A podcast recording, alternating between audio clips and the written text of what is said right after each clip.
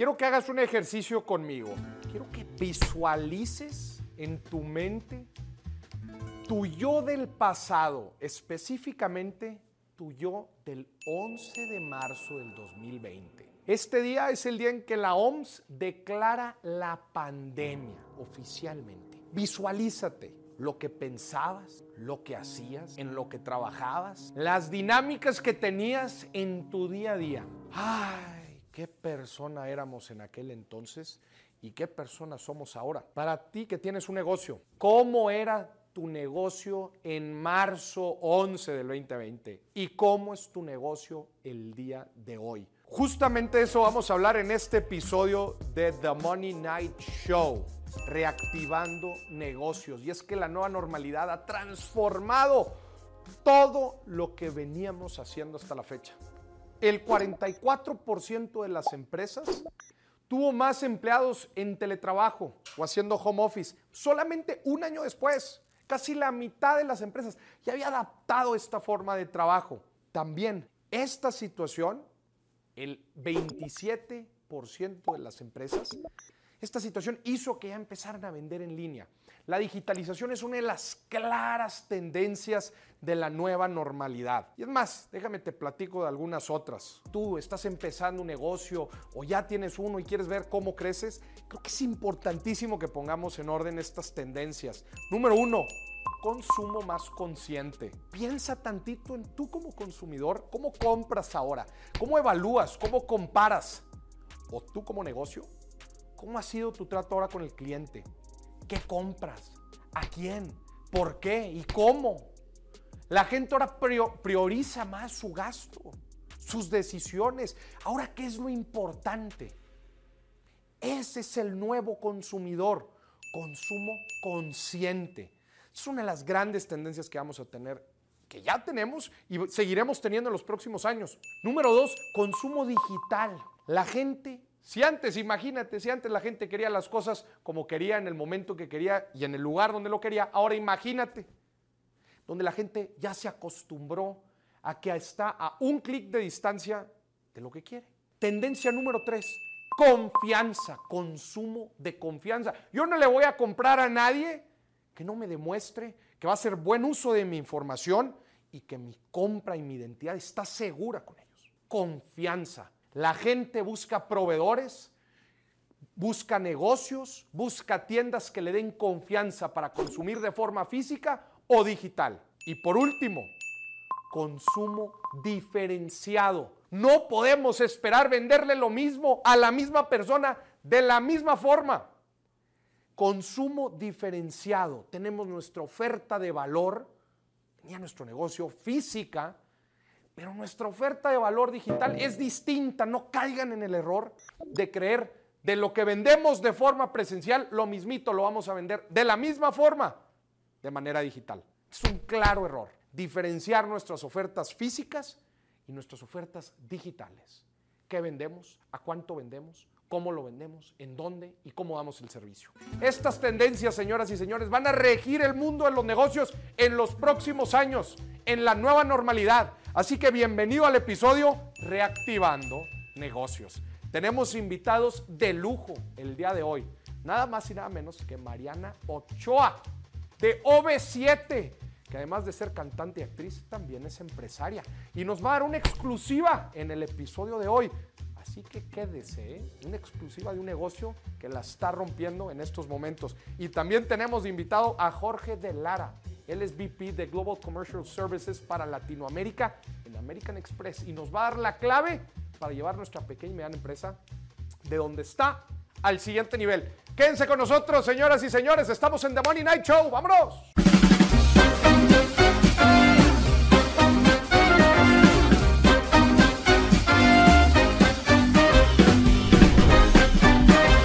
Estamos de vuelta con el episodio de The Money Night Show y tenemos nuestra primera entrevista. Jorge de Lara, él es VP y gerente general de Global Commercial Services para Latinoamérica de American Express. Jorge, bienvenido al programa.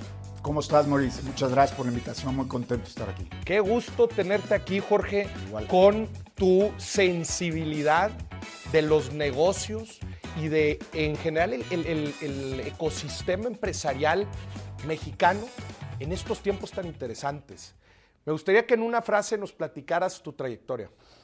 Rápidamente, soy ingeniero civil del TEC de Monterrey, tengo un MBA especializado en finanzas, trabajé en aviación 12 años en distintos puestos comerciales, después tuve una revelación y un salto de fe, me cambié al mundo financiero, llevo 10 años en American Express, en, en los 10 años en el negocio de GCS, así le llamamos, como decías el acrónimo GCS Global Commercial Services, para Latinoamérica, y muy contento y me gusta muchísimo lo que está pasando ahorita en la región, porque realmente después de estos dos años tan complicados, estamos viendo un resurgimiento, pero distinto, evolucionado realmente. Entonces me interesa muchísimo. Ahorita nos vamos a meter a eso, pero te, tengo que preguntar, salto de fe al mundo financiero, ¿qué significa un salto de fe al pues mundo financiero? 10 años en aviación, 12 años en aviación, temas comerciales, es, es, un mundo completamente distinto, pero siempre me ha gustado mucho el número, las finanzas, me gustan, les entiendo,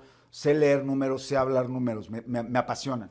Entonces, eh, llegó el momento en el que tomé la decisión, una disyuntiva, seguir haciendo más o menos lo que venía haciendo hasta ese momento en mi carrera profesionalmente hablando, o realmente explorar algo que no había con lo que no había tenido mucho contacto desde un punto de vista profesional. Entonces, pues decidí aventarme, porque mi única experiencia eh, previa en, el mundo financiero o en el mundo particular de soluciones, tarjetas de, servicios, cualquier tipo de solución financiera, pues era como usuario. Ya. ¿no? Entonces, pues me aventé de cabeza. Te dio curiosidad y le entraste. Oye, le entré. a ver, ¿el ecosistema financiero está cambiando en la región? ¿A qué te refieres con eso? Está cambiando a pasos agigantados a raíz de los últimos dos años ya venía con un track, ¿qué onda? Ya venía, ya venía cambiando de una manera muy acelerada.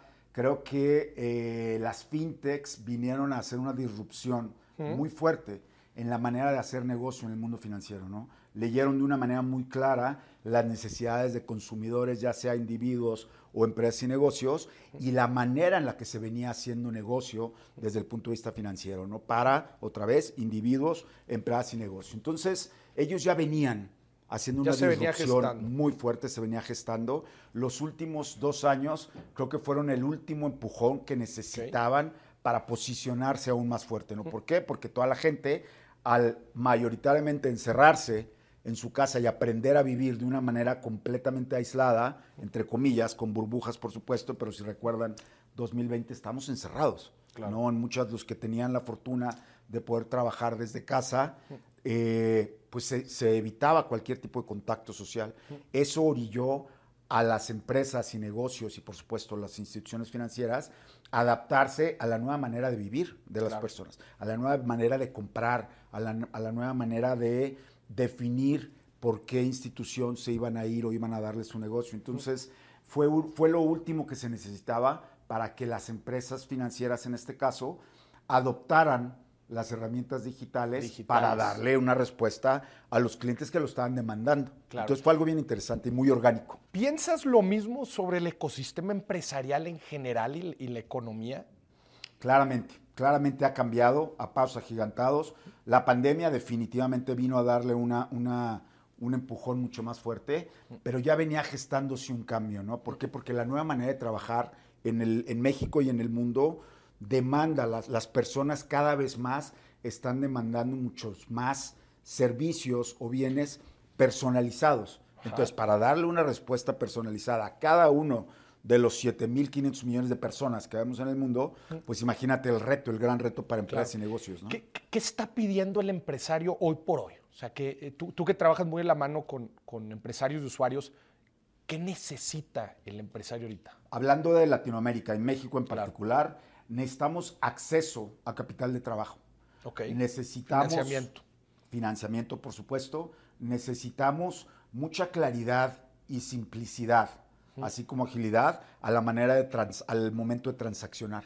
Entonces es fundamental que los, los, bancos, las instituciones financieras, construyamos eso para empresas y negocios, porque necesitan financiamiento, capital de trabajo, agilidad, pero también necesitan mucha certidumbre y necesitan seguridad.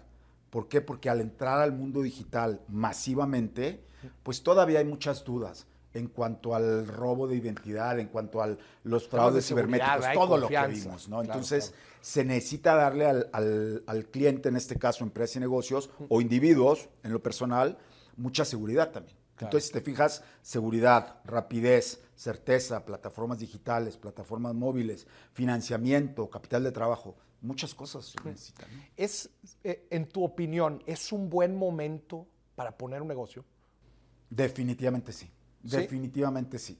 Siempre hay riesgos, como en todo en la vida, siempre hay riesgos. Tú que eres experto en dineros y en finanzas sabes que a mayor riesgo, pues probablemente mayor, mayor ganancia, mayor utilidad futura, ¿no? Entonces, siempre hay riesgos, pero me parece que este es un gran momento. Si eres, si eres eh, analítico y revisas y ves las tendencias que están surgiendo en patrones de consumo, en canales de distribución, en estrategias, hay, hay muchas oportunidades. Estás tocando un tema bien interesante. A ver, ¿cómo ha cambiado el cliente en estos dos años? Mucha de la gente que nos ve tiene negocios y a veces se siente un poco perdido por, oye, híjole, ¿cómo le hago? Y, la gente no está adaptando también mi, no, no está eh, eh, arropando bien mi oferta digital y no era lo mismo, y, pero bueno, pero ya viene eh, también la apertura. O sea, en tu opinión, ¿cómo ha cambiado el consumidor en estos tiempos? ha cambiado muchísimo. Como te decía, los patrones de consumo del, del consumidor final, valga la redundancia, ya sea individuo o empresa o negocio, se ha tenido que adaptar mucho a la circunstancia. Entonces la gente está teniendo más confianza para comprar en canales digitales, para confiarle su información muy sensible y confidencial pues a una plataforma, a su computadora, a su laptop, a su teléfono. Entonces es importante que el proveedor de servicio le dé la confianza y la seguridad de que va a resguardar de una manera correcta esa información. Me, me encanta ese tema, o sea, creo que parte de toda esta adopción digital es la, el nombre, es, la palabra es la confianza. Clarísimo, clarísimo. ¿Qué le dirías primero al usuario y después al negocio para, para arropar el tema de confianza? O sea, eh, ¿Cómo, ¿Cómo, saber en dónde consumir, en dónde, eh, en dónde es confiable consumir y obviamente qué, qué, herramientas y cómo hacerlo, pero también del lado del negocio, ¿verdad? ¿Cómo darle la confianza al cliente? Porque si no se sienta a gusto, eh, si no le das tú las, la, la, transparencia y la certeza de las transacciones que está haciendo, va a estar complicado que en realidad pueda retener y atraer gente, ¿no? Por supuesto. Déjame empezar, voy a cambiar el orden de la respuesta, voy a empezar primero con los negocios. Ándale. Eh, y voy a hablar aquí un poco de American Express, ¿no? Tenemos productos, servicios, soluciones para los negocios, para que ofrezcan a su usuario, a su cliente, la certeza de que el manejo de la información está estrictamente resguardado, está encriptado de principio a fin, de modo que es muy difícil que haya alguna violación de la confidencialidad en la información. Puede haber casos, claramente, porque aquí ahora sí que los hackers y los ciberattackers están al día siempre buscando dónde está el pequeña, la pequeña fractura en la estructura o en el muro, en el sistema para entrar por ahí. Sin embargo, en American Express invertimos muchísimo, muchísimo tiempo, recursos y mucho brain power para asegurarnos de blindar en la medida de lo posible a nuestros socios desde ese punto de vista, a nuestros clientes, eh, empresas y negocios y a sus clientes final, finales a la hora de ser usuarios. Entonces, creo que ahí es importantísimo que consulte cada empresa con quién está haciendo negocios y con quién, con qué institución financiera está haciendo negocios y que les pregunten qué están haciendo para resguardar mi información y la información de mis clientes.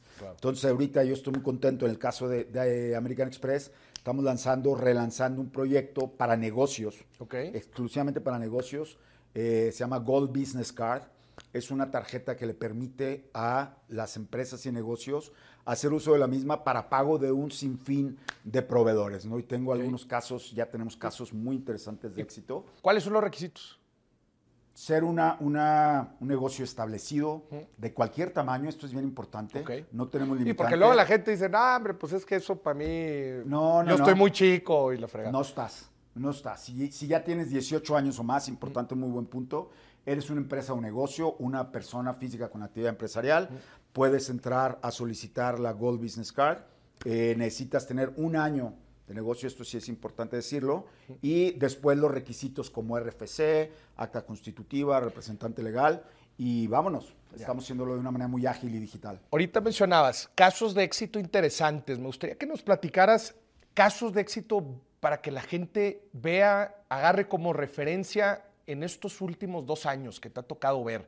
Eh, tanto en el manejo de, productos financieros como también manejo de pandemia, ¿verdad? Y de nueva normalidad. Por supuesto, por supuesto. En el caso de productos financieros, los últimos dos años las empresas y negocios se encontraron con el reto, ¿cómo le hago para hacer frente a esta, pues, bajísima captación de liquidez? Entonces, todas las empresas, independientemente, independientemente del tamaño, tuvieron retos de liquidez. Entonces les ofrecemos, les ofrecimos de una manera mucho más ágil y digital la posibilidad de liberar capital de trabajo que tenían destinado a hacer frente a pago a proveedores para, utilizando nuestras soluciones American Express, para poder hacer uso de dicho capital liberado en cualquier necesidad que pudieran, sea para fondear inventario, para hacer frente a cualquier otra necesidad. Entonces, ese fue un caso de éxito bien interesante en el caso de pago a proveedores desde el punto de vista de impuestos, seguros y otros tipos de servicios que son recurrentes,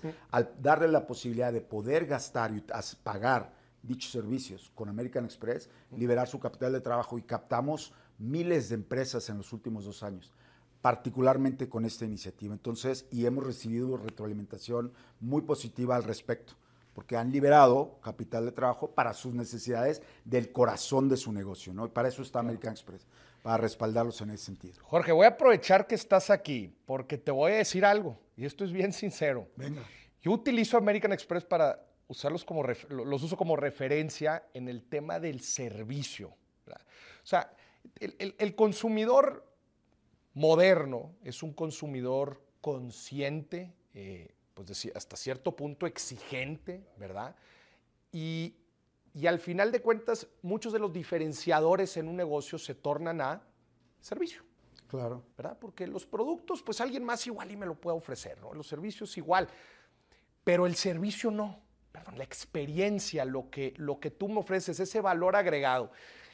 No te voy a dejar que te vayas sin que me des la receta secreta de cómo le hace American Express para atender a su gente. Primero que nada, gracias por, por mencionarlo, gracias por ponernos como referencia. Para nosotros es el punto número uno, es nuestra prioridad estratégica número uno.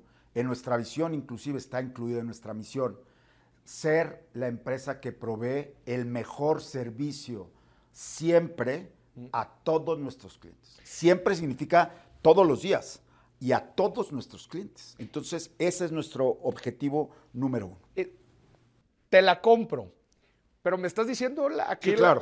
te, entramos al detalle. échame la carnita, la pues carnita, para que la gente diga, ah, puedo hacer la, como le hace América Express, yo le puedo hacer en mi negocio. A ver.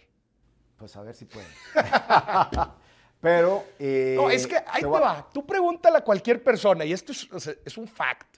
Tú pregúntale a cualquier persona que tiene una American Express por qué la tiene y te va a decir una sola cosa: servicio. Totalmente. Dame la carnita. ¿Cómo le hacen para dar un servicio inigualable? American Express no vende productos. No vendemos aviones, no vendemos celulares, no vendemos coches.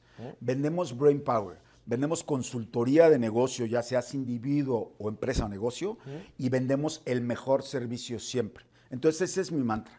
Necesitamos asegurarnos de darle a nuestros clientes el mejor servicio todos los días. ¿Qué significa esto? Escucharlos.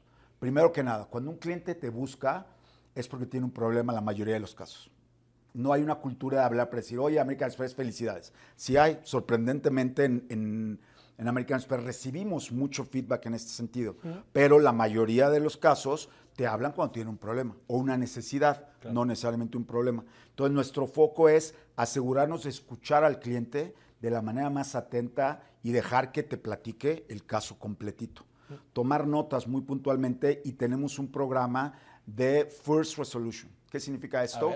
Cuando me hablan y yo recibo la llamada, es mi obligación darle respuesta a ese cliente en ese momento. Híjole, ese es... Nada que te lo paso a la extensión 22 y luego, sí, Es que acabas de... Ese es un, punto clave dentro de, de... ¿Qué dices? La persona que me va a contestar se va a encargar de solucionarme. ¿Usted en su negocio le pasa igual o no? Eso es claro. Claro, por supuesto. Entonces, tenemos que entrenar a nuestros equipos para que tengan esa mentalidad y, por supuesto, darle las plataformas que contacten internamente a quien tienen que contactar para que los ayude, porque no todos tienen acceso a toda la información de cada cliente. ¿no? Eso también para es clave, resguardar la confidencialidad de la información. Tú tienes que armar todos los procesos, sistemas, herramientas, capacitación, gente para poder. Porque, pues nada más decirlo está bien cañón, ¿estás de acuerdo? va? O sea, tienes que, que habilitar, habilitar a la gente. Jorge, te voy a hacer unas preguntas rápidas. Venga, venga. Si te cayera ahorita mismo, imagínate, te acaba de caer un millón de pesos, ¿qué negocio pondrías el día de hoy? Experiencia. ¿A qué me refiero? A que ofrecer a las personas experiencias donde puedan trabajar, puedan tener eh, tiempo personal lúdico y lo puedan hacer donde quieran en el mundo. A ver, pero no, dime un O poquito sea, más. me gustaría, por ejemplo, hemos visto ahorita que hay una migración de gente entre ciudades y países donde están dejando, por ejemplo, en Estados Unidos mucha gente está viniendo a México a trabajar. Entonces están trabajando de manera remota, pero también están conociendo la ciudad, conociendo el país y teniendo y buscando experiencias que no tienen a las cuales no tienen acceso de manera regular en su ciudad de origen. Entonces, el ofrecerle espacios donde puedan trabajar, donde puedan acceder a este tipo de experiencias, no necesariamente en sitios, sino da- darles toda la logística para llevarlos, me encantaría hacer ese negocio. Y, aparte me parece que sería muy bueno. Oye, Jorge, eh, eh, la historia nos ha dicho que justo en el momento de la reactivación, de algunos de los momentos económicos más complicados en la historia, es en este periodo de reactivación donde surgen grandes empresas, grandes oportunidades. Quiero en tu visión que me digas, ¿cuáles para ti van a ser estas grandes tendencias o empresas que ahorita justo en la reactivación la van a romper? Pues mira, hay muchas y de distintos giros. Creo que el, el tema de experiencias, eso definitivamente no lo inventé yo, lo estoy viendo y estoy viendo una tendencia, un surgimiento muy acelerado y muchísima creatividad en cuanto a esa, a esa industria. México es un país de pymes y lo digo con muchísimo orgullo. México somos un país creativo, innovador. La gente siempre está buscando maneras de hacer las cosas, resolver un problema o inventar una oportunidad y una necesidad ni siquiera todavía entendida por los clientes o el consumidor final. Entonces, hay mucha innovación, hay mucha energía innovadora en México. Entonces, las experiencias es una de ellas definitivamente. El tema de logística también. Nos hemos encontrado Híjole, que, de repente explotó La industria logística, pero todo, desde el warehousing, todo, ¿verdad? todo, Eh, eh, almacenamiento industrial, eh, trans- transporte, hasta los mismos seguros de, todo, todo, Todo. Va a ser un negocio que va a estar Potentísimo. Mercadotecnia digital y todo lo que incluye el tema digital, que lo, lo voy a dividir en dos cosas. Uno, temas de mercadotecnia. Las empresas y negocios necesitamos aprender a estar donde el cliente está buscando su bien y su servicio. Entonces, el tema digital es fundamental. Quien está viendo empresas que están surgiendo ahorita con muchísima fuerza, nacieron digitales, nacieron móviles. Entonces, es un lenguaje que hablan en primera persona. Eso es potentísimo y está teniendo mucho éxito. Y por otro lado, todos los temas que ofrecen las grandes empresas ya establecidas de IT en cuanto a manejo de información, el tema de nube es fundamental. Como, como se dice ahorita, la información y los datos, pues es el nuevo petróleo. Datos, datos. En realidad. Entonces, quien sepa manejar Big Data, quien sepa almacenarla, pero más importante, quien sepa extraer Business Insights de ahí, va a ser quien la va a romper. Eso. Datos a información, información a decisiones. Es correcto. Híjole. Es correcto. Muy buenos puntos. Sí, pues es Hacia allá, hacia allá, Hacia allá hacia allá el futuro. Oye, Jorge, antes de que terminemos la entrevista, acabas de tocar una fibra sensible. A ver, venga. venga. Pequeña y mediana empresa en México. Más del 98% de las empresas. Y fíjate que me ha tocado trabajar muy de cerca con, con el pequeño y mediano empresario y ay, se topa con tantas cosas, muchas veces autoprovocadas, muchas veces autoprovocadas. ¿Qué necesita la pequeña y mediana empresa para llegar al siguiente nivel en nuestro país? Buenísima pregunta. Y, y primero que nada, en efecto, las pequeñas y medianas son la, la sangre. de Sangre de, nuestra economía, señoras mueven. y señores. Coincido plenamente. Son quienes mueven a México. Si la gran mayoría de los puestos que tiene las personas en México lo dan las pymes y el Producto Interno Bruto, más del 65%, lo generan las pymes. Claro. ¿no? Entonces México tiene una vocación pyme potentísima. ¿Qué necesitan? Yo creo que lo primero que tienen que hacer es sentarse unos minutos, digo en sentido figurado por supuesto, a planear a dónde quieren llegar. Porque muchas veces las urgencias y el hacer las La cosas, porque operación está ahí, la operación te come. come, se ¿no? Entonces necesitas darte el tiempo, invertir tiempo de calidad. Muchas veces nos cuesta trabajo en nuestro día a día sentarnos dos horas a pensar. Pensamos que no estamos haciendo nada. Es, la- es el tiempo mejor invertido. Planear estratégicamente a dónde quieres llegar, qué necesidad le estás cubriendo a tu cliente, ya sea cliente actual o un cliente objetivo al que no tienes todavía. Entonces, ¿qué necesidad quieres cubrir? Una vez que tengas eso claro, ¿qué necesito desde un punto de vista de el proceso que tengo que hacer, ya sea un bien o un servicio, para poder ofrecerle esto a este cliente objetivo y después empezar a tener, una vez teniendo un plan estratégico de negocios, ya no nada más la idea, el plan estratégico, es importante que veas qué necesito y dónde voy a ob- a obtener estos recursos.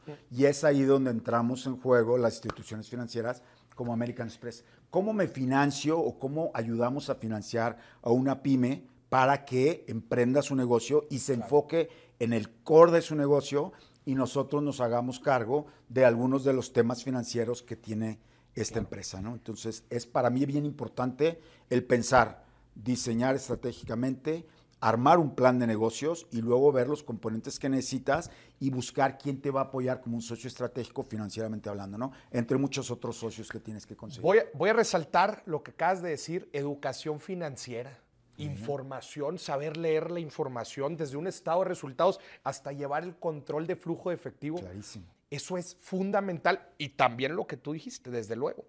Manejo y uso de productos financieros Claro. que al final de cuentas, si la palabra del juego en una pyme es liquidez, ¿verdad? Porque tienes que pagar cada quincena sueldos Claro. y los proveedores te- y los clientes te quieren pagar a mes, a los- 60, 90 días, tienes que saber jugar el juego financiero, si no va a estar bien cañón. Y voy a agregar otra cosa.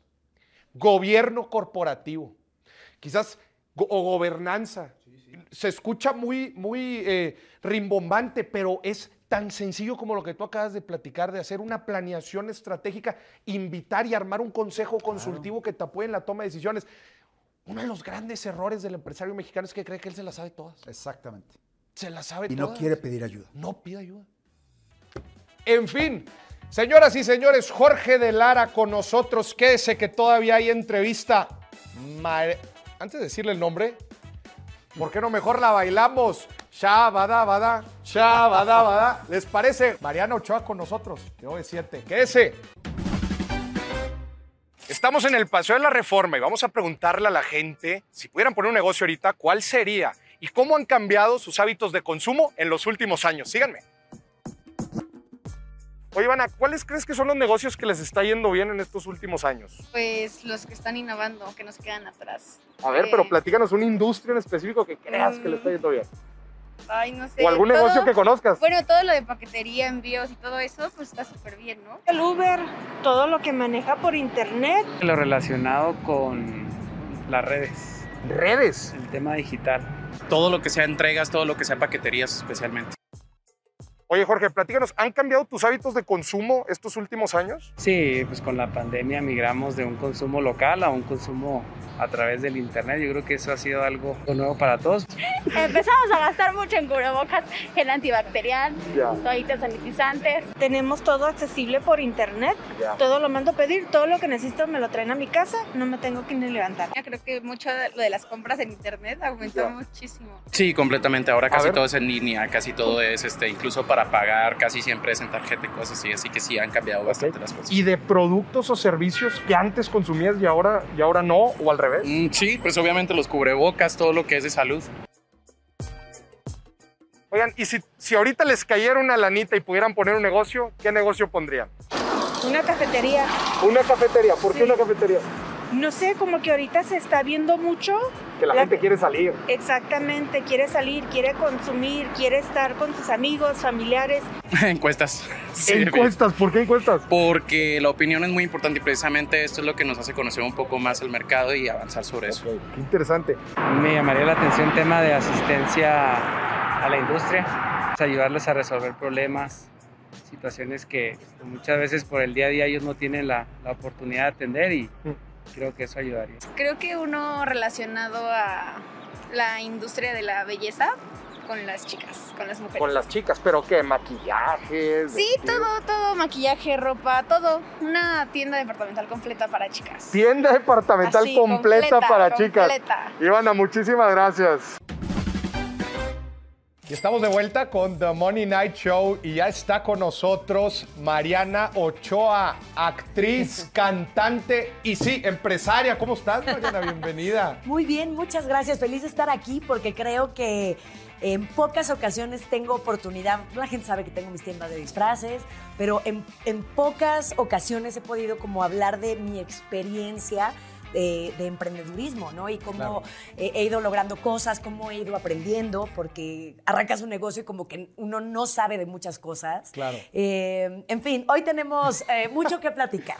Mariana, te, te, admito que esta es una de las entrevistas más padres que, que me gusta tener, porque figuras como tú la gente normalmente las conoce, las ubica eh, por su trayectoria artística pero ¿qué hay detrás de todo eso, verdad? Una vida financiera, una vida profesional, una vida de emprendimiento. Y no en todos lados hablamos de eso, ¿verdad? Totalmente. Siempre me preguntan de mis discos, de las giras, de cuándo es la presentación. ¿De cuál es tu rola favorita? sí, sí, no, desde luego. Entonces, creo que es muy padre también ver ese lado de, los artistas y también cómo van creciendo en general en, su vida y en, y en su carrera.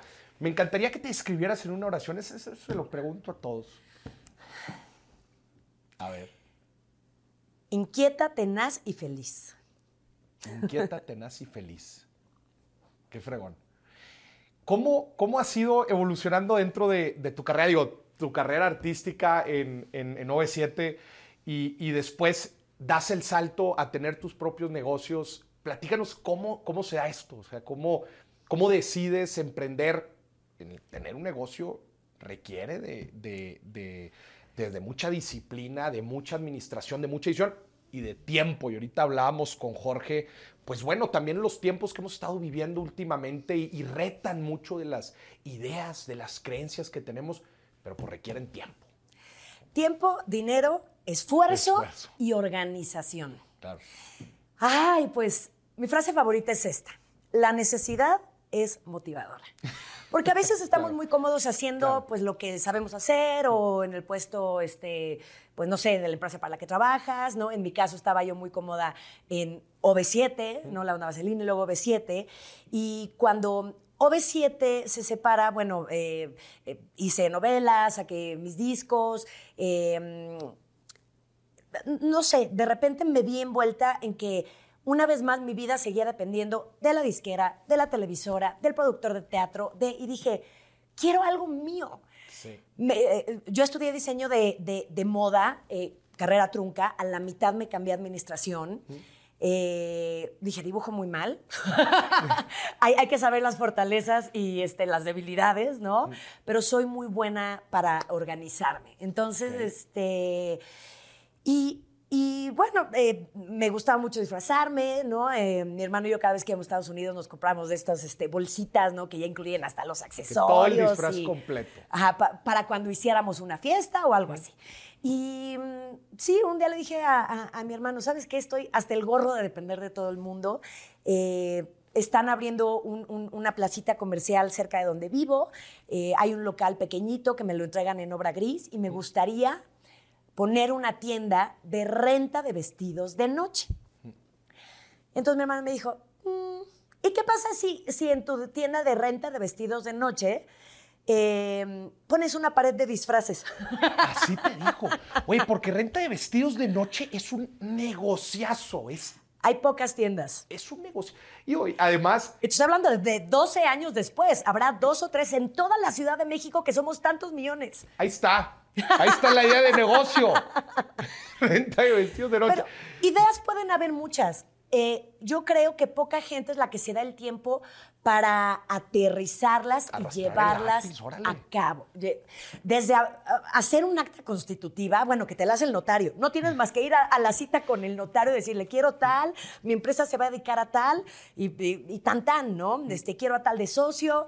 Eh, No, no, entonces ya, fue- ya lo, lo que conlleva, ahora sí pone un negocio, ¿verdad? O sea, todos los fierros y el tiempo y, arrastrar el lápiz.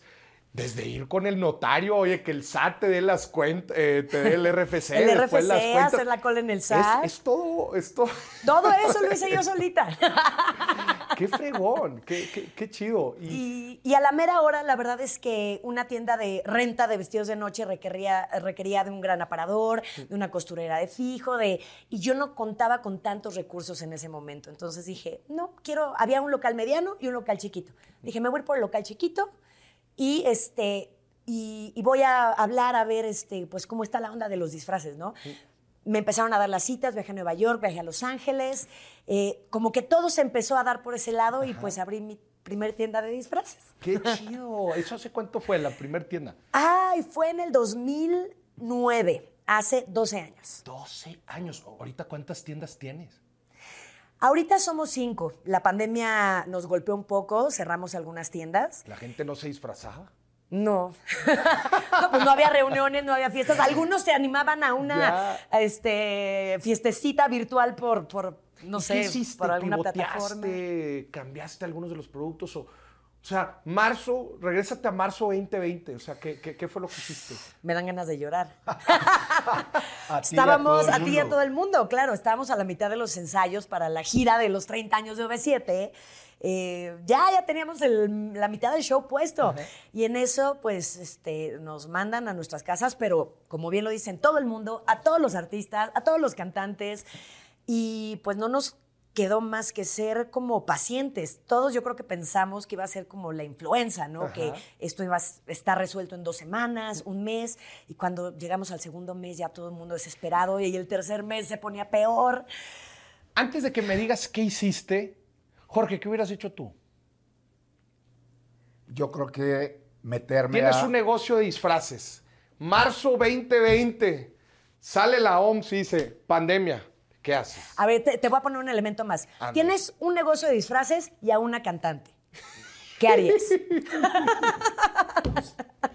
Voy, voy a ser muy, muy franco. Primero, eh, hacerlo digital, gran parte venderlo digital y vender, promover disfraces con tu éxito y tu fama, pues tú ser la modelo de los disfraces, entonces hacer pequeñas cápsulas en, en promoviendo el disfraz para, para las fantasías de la gente. De todo tipo. No, no, De de, verdad. tipo, sí, lo sí, digo, sí, lo digo en muy buen sentido. De todo tipo, porque en la privacidad de tu casa, de tu entorno, de tu burbuja, pues déjate ir, ¿no? Entonces me parece que hubiera sido y buscar claramente apoyo financiero de mediano a largo plazo, pues porque las empresas y negocios, particularmente las pymes, pues se vieron con dos años complicadísimos, donde todas las instituciones financieras se echaron para atrás un poco, ¿no? Aunque hubo muy buen respaldo en, en muchos casos para, para los clientes de, de estas instituciones. Voy a agregar algo antes, de- antes de que nos digas, María. Pero bueno, ¿Qué hiciste? ahí está otra idea, de otro giro del negocio. Sí, este, está muy buena.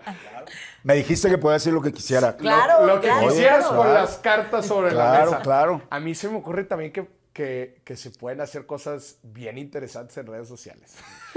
O sea, Claro. Al final de cuentas, el uso de redes sociales explotó en, en- en todo este tiempo. Y, y también creo que con ese juego eh, se pudo haber hecho, ¿no? Con los diferentes disfraces, no sé. Bueno, le agregaría ese tema de redes sociales. ¿Qué hiciste? Tuvimos que pedir un crédito para poder mantener a, a nuestros vendedores. Eh, fueron cuatro meses de, de- de- centros comerciales cerrados, eh, marzo, abril, mayo, Y junio. es que era físico, ¿verdad? Principalmente. Pero además había que pagar las rentas, ¿no? Y además había que, eh, ya después empezamos a, negociar con los grandes centros comerciales, Claro. pues las rentas, algunos, ¿Cómo se portaron? algunos bien y algunos mal. Sí. Algunos se dieron y otros no se dieron, y donde no se dieron, pues nos tuvimos que salir porque no podemos pagar ni un 100 ni un 90%, que era lo que nos proponían, no había manera, ¿no? Sin, sin una sola venta. Eh, le dimos más importancia a la tienda virtual. La tienda virtual por fin despegó. Yo creo que en México el, el negocio online no había terminado de despegar hasta la pandemia. Claro.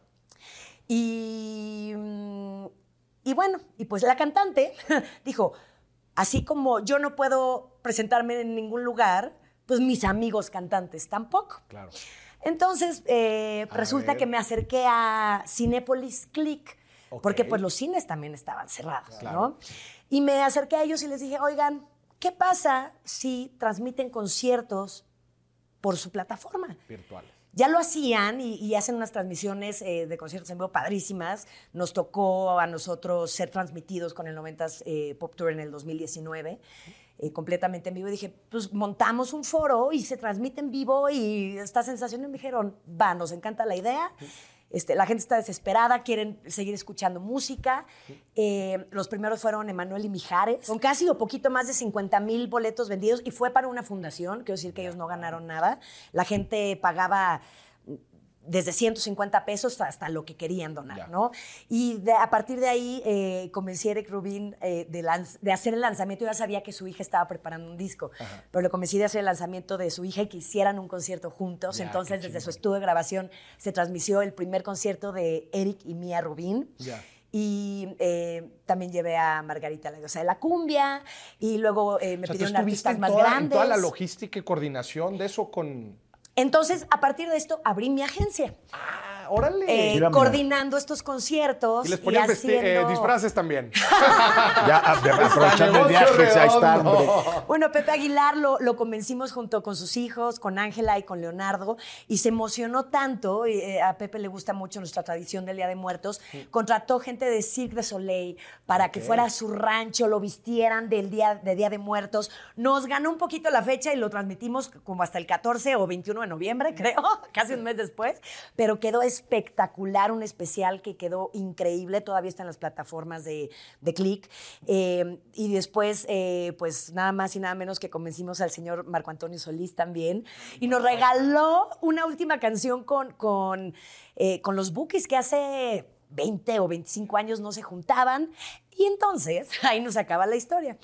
De repente, comercializando estos eventos, voltearon las agencias y me dijeron, oye Mariana, eh, pues además de, de la plataforma eh, y de los conciertos, nos interesa invertir en digital eh, y en influencers.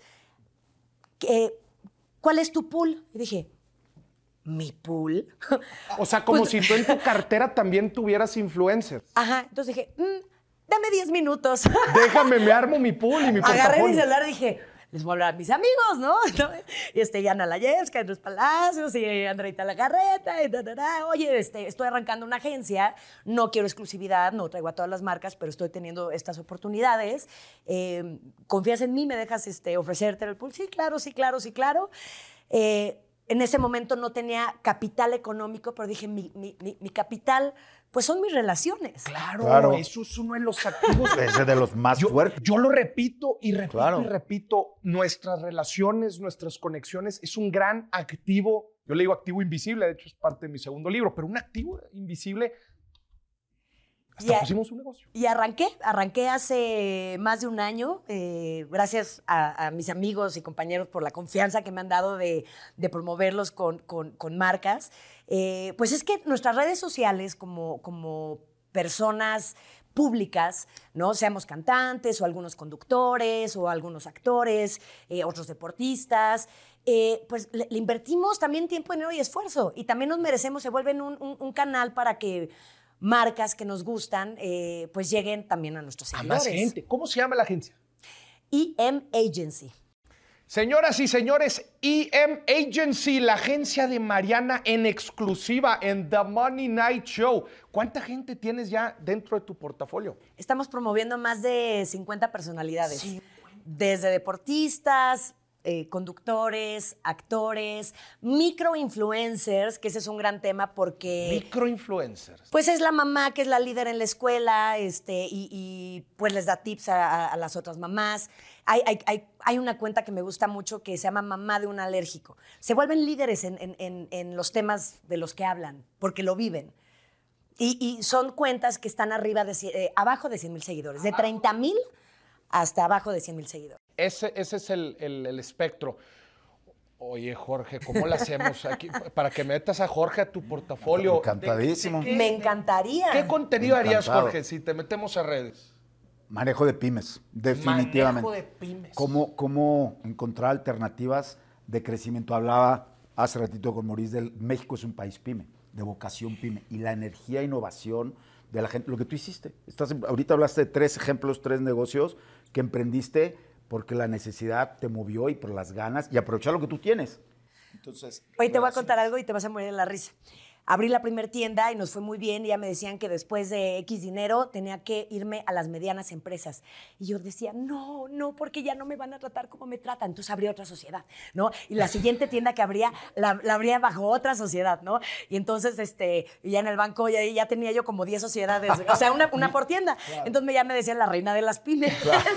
Muy bien. Yo no quería crecer a mediana. Jorge, ¿cómo Claro. le vamos a hacer para meter a EM Agency y a, tus, a- y a las tiendas de disfraces American Express? ¿Cómo le vamos a hacer? Buenísimo. Bueno, pues primero, ¿cómo le hacemos? ¿Tú cuál es, cuál es uno de tus principales retos? Tú le vendes a tus clientes y te pagan o al contado o a 30 días o con tarjeta y cobras con, con ciertos días. Pero a tus proveedores les tienes que pagar también con 30 o 60 días dependiendo de las condiciones que negocies. American Express te puede ayudar desde el punto de vista de acelerar tus cuentas por cobrar. Si hoy día cobras a 30 o 60, nosotros te ayudamos en medio para que tú aceleres tus cuentas por cobrar. Esto es capital de trabajo para ti. Y por otro lado, tus cuentas por pagar te ayuda a diferirlas en el tiempo. Si hoy día pagas a 15, 30, 60, te ayudo a pagar a 30 días adicionales. Entonces, por los dos lados, te ayudamos para generar, liberar capital de trabajo para tu siguiente tienda de peli. Eso está buenísimo. Y, y ¿sabes qué? Porque me, me- me consta que en la industria, hombre, luego se pasan de lanza, ¿verdad? Que hay agencias que te quieren pagar a 90 días. A mí me han contratado. Híjole, Hombre, sí. la Todo, sí, a todo el mundo te pagan meses sin intereses. O sea, Oye, me retienen la lana las marcas que contratan. Oye, Espérense. American Express les ayuda para acelerar las cuentas por pagar, por cobrar y diferir un poco más en el tiempo las cuentas por pagar. Qué fregón. Mariana, Te liberamos capital de trabajo, Mariana. está increíble porque parte de lo que yo le ofrezco a, a las personas del, del pool que, que- que tengo ¿no? y que me han dado la confianza es, aunque a mí la agencia me pague a 30, 60 días, este, algunas a 90, como bien lo dijiste, eh, pues cuento o estoy tramitando un, un crédito, que es un poco lo que estás diciendo, para, para pagarles. Tú ya posteaste, yo ya te pago. ya vieron. Claro. Bueno, ahí nosotros nos involucramos. A ver, pásame el, con- pásame el contrato, producción. Pásame el Espérame, aquí lo contrato. traigo. Ah, aquí lo traigo. Mariana, a ver. Mira, casualmente, Gracias. ahí estamos. Ya. Ya está, ya estamos. Ya cerramos. Mariana, eh, fíjate que eh, dentro de la industria de toda la generación de contenido digital, este, dado en los últimos años, definitivamente ha habido un boom tanto de creadores de contenido eh, y celebridades y figuras públicas, etcétera, y también, desde luego, agencias. ¿Qué tiene diferente tu agencia? Ay, es muy buena pregunta. Eh, Tú, desde luego, desde luego tú. Es un gran asset. Sí, eh, no trabajamos con, con- con marcas, o más bien, yo le pregunto a los influencers, ¿no? Sean conductores, actores, deportistas, ¿cuáles son sus marcas orgánicas?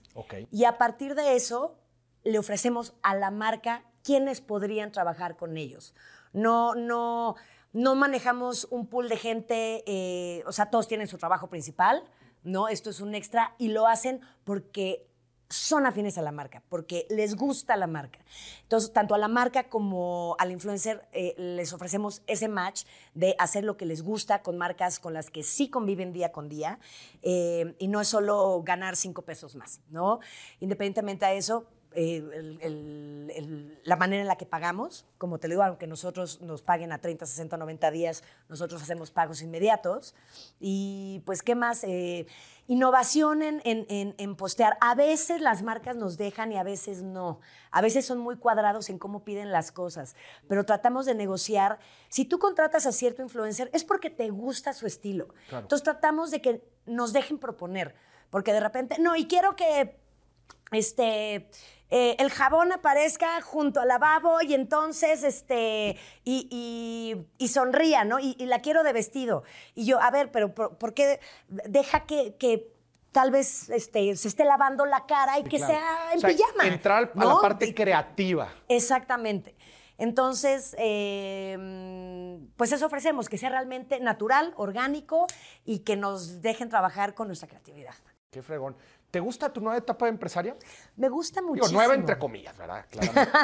12 años. Pero fíjate cómo la necesidad es motivadora.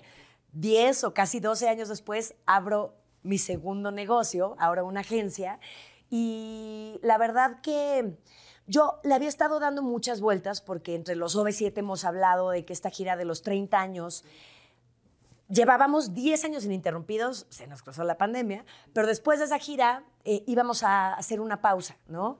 Y pues la pausa se nos vino antes.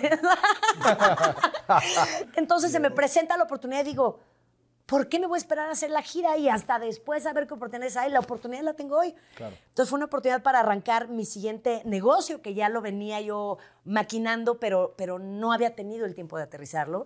Y pues estoy feliz. Qué fregón, qué chido. ¿Y cómo convive con el otro negocio? O sea, ¿cómo le ha ido a disfraces de peli? Disfraz de peli la sufrió muchísimo en pandemia, cerramos algunas tiendas. Eh, tengo la ventaja y la oportunidad de que mi hermano es el que opera 100% el negocio. Al principio lo hacía yo, luego él hacía operaciones y yo hacía administración. Y después, este, cuando tuve a mi segundo hijo, más las giras de OV7, eso sí le dije, ay, te ves, ya no me da tiempo.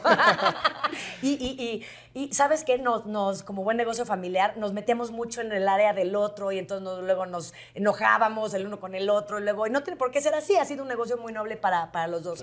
Entonces está en sus manos hoy en día y pues la agencia está en las mías. Claro, no, no, no. Y Padrísimo. me, me encanta cómo platicas la parte historia. de cómo la necesidad impulsa porque te hace voltear a ver hacia adentro, ¿verdad? ¿Cuál es, ¿Qué es lo que yo tengo? ¿Cuáles son mis, mis aptitudes, habilidades que puedo poner a trabajar? Yo no me había dado cuenta que, es más, yo me considero la peor PR del mundo, te lo juro. No soy muy social, no me gusta salir, este, de repente hasta mis amigos me dicen, ¿qué restaurante está padre para ir a cenar? Y yo, híjole, pues hace dos años que, bueno, independientemente de la pandemia, pero no soy como muy de, de salir a cenar o, o los fines de semana.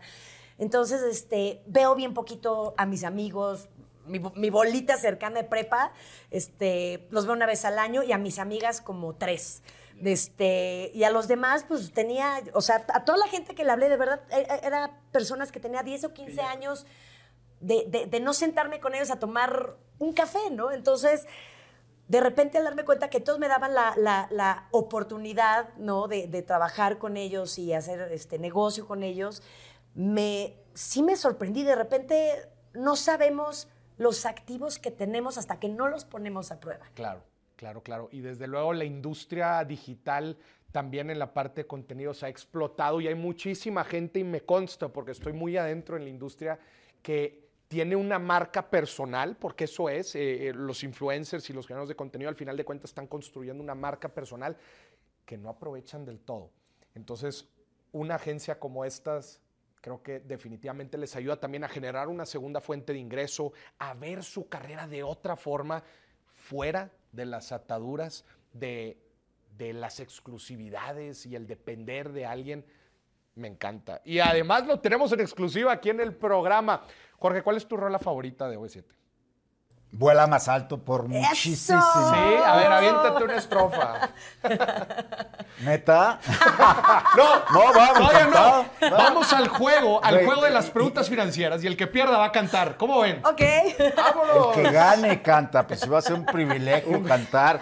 Imagínate, con ¿Cómo vas Mariana a vuela más alto. desaprovechar No, bueno. la oportunidad Bueno, de cantar? Lo siento mucho de antemano. Yo no soy financiera, entonces seguramente perderé, pero a ver. Pero Vamos eres a ver. empresaria de tres giros importantísimos que has logrado. Mariana, para cerrar la entrevista, platícanos qué viene hacia adelante, qué te motiva, qué te, qué te mantiene despierta por las noches.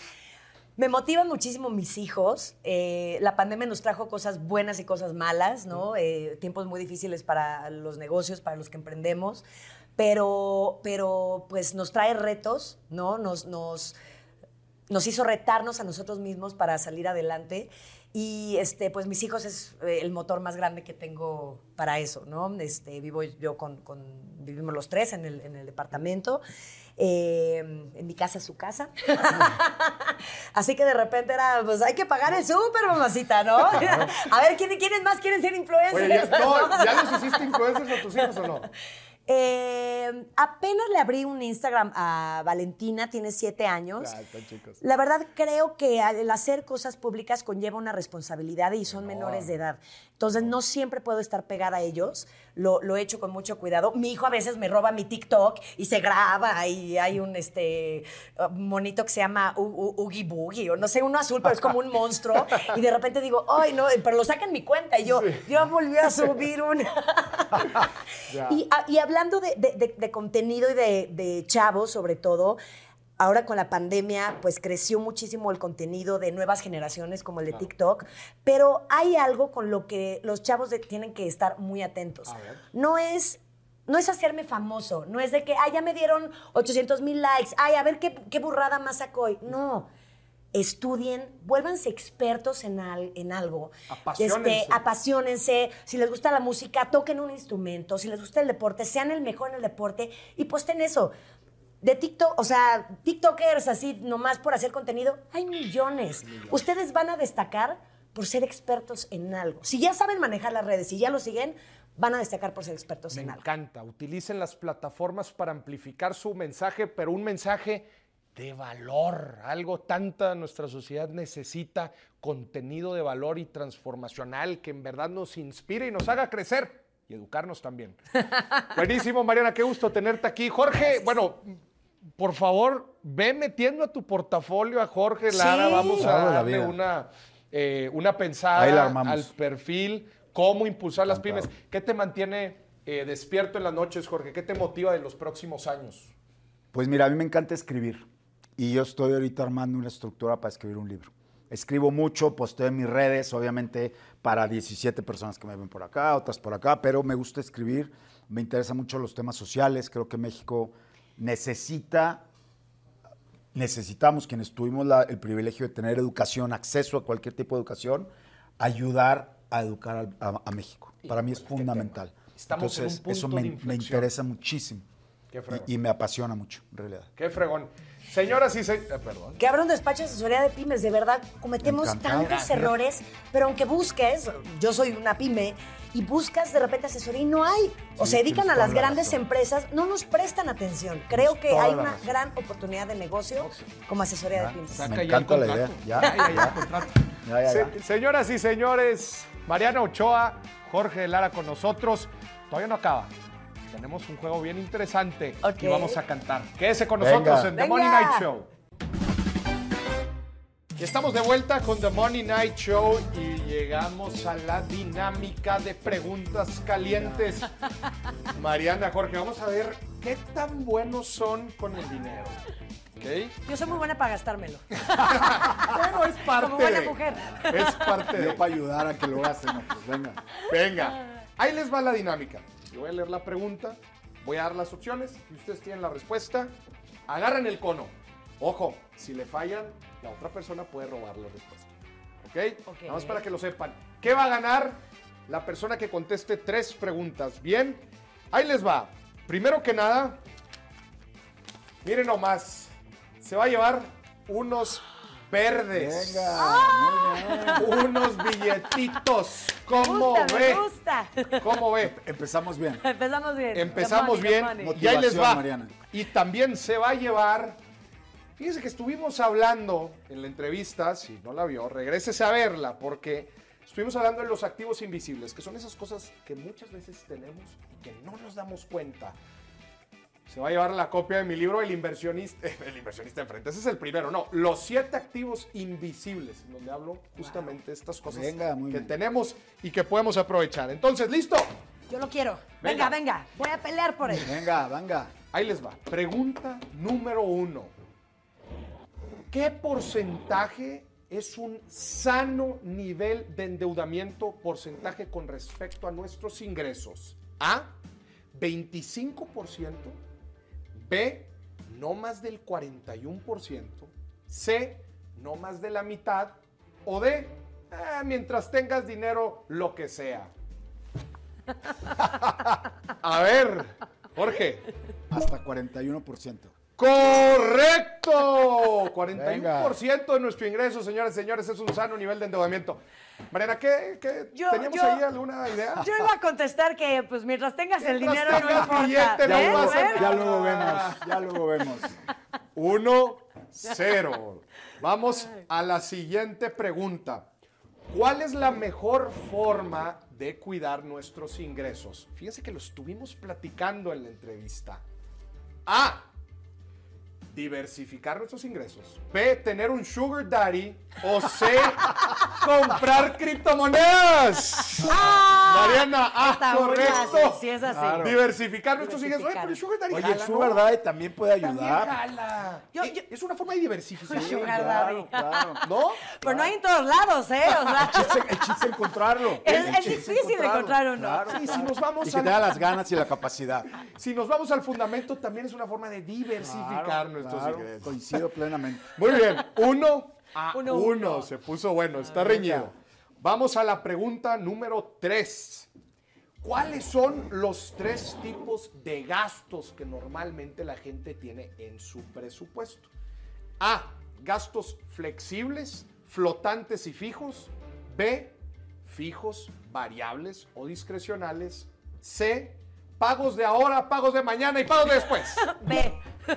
Correcto. Bien, Fijos, bien, bien variables jugado, y discrecionales. A ver, Mariana, danos Bien un jugado. ejemplo de un gasto fijo. La renta o el pago de tu crédito hipotecario, este, el teléfono, la luz, el internet, a que Sí. ahora es muy importante, variables, este, bueno, no, la luz es un variable porque no, el recibo No siempre te llega a un monto diferente, el agua, este, el súper, eh, y discrecionales, pues un viajecito. No, no, este, no, no. Mariana outfit. está que arde, señoras y señores.